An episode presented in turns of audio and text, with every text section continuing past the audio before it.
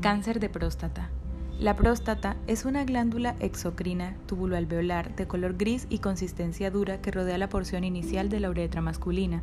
Presenta interrelaciones endocrinas, testiculares e hipotalámicas. Es un órgano fibromuscular y glandular que contiene sustancias que proporcionan nutrientes y un medio adecuado para la supervivencia de los espermatozoides. También tiene un elevado grado de potencialidad oncogénica.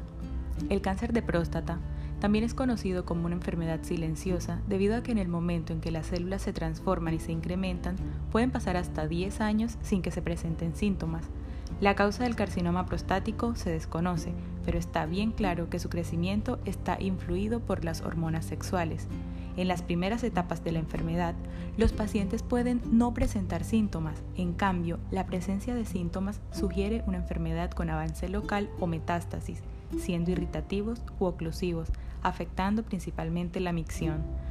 Para el tratamiento de esta enfermedad depende la clínica del paciente y generalmente, en la mayoría de los casos, se realiza invariantemente la cirugía, es decir, prostactetomía total, seguida de radioterapia, quimioterapia y tratamiento hormonal según sea el caso. En este aspecto, el papel de enfermería es muy importante antes, durante y después de las intervenciones quirúrgicas y en los demás tratamientos para su cuidado.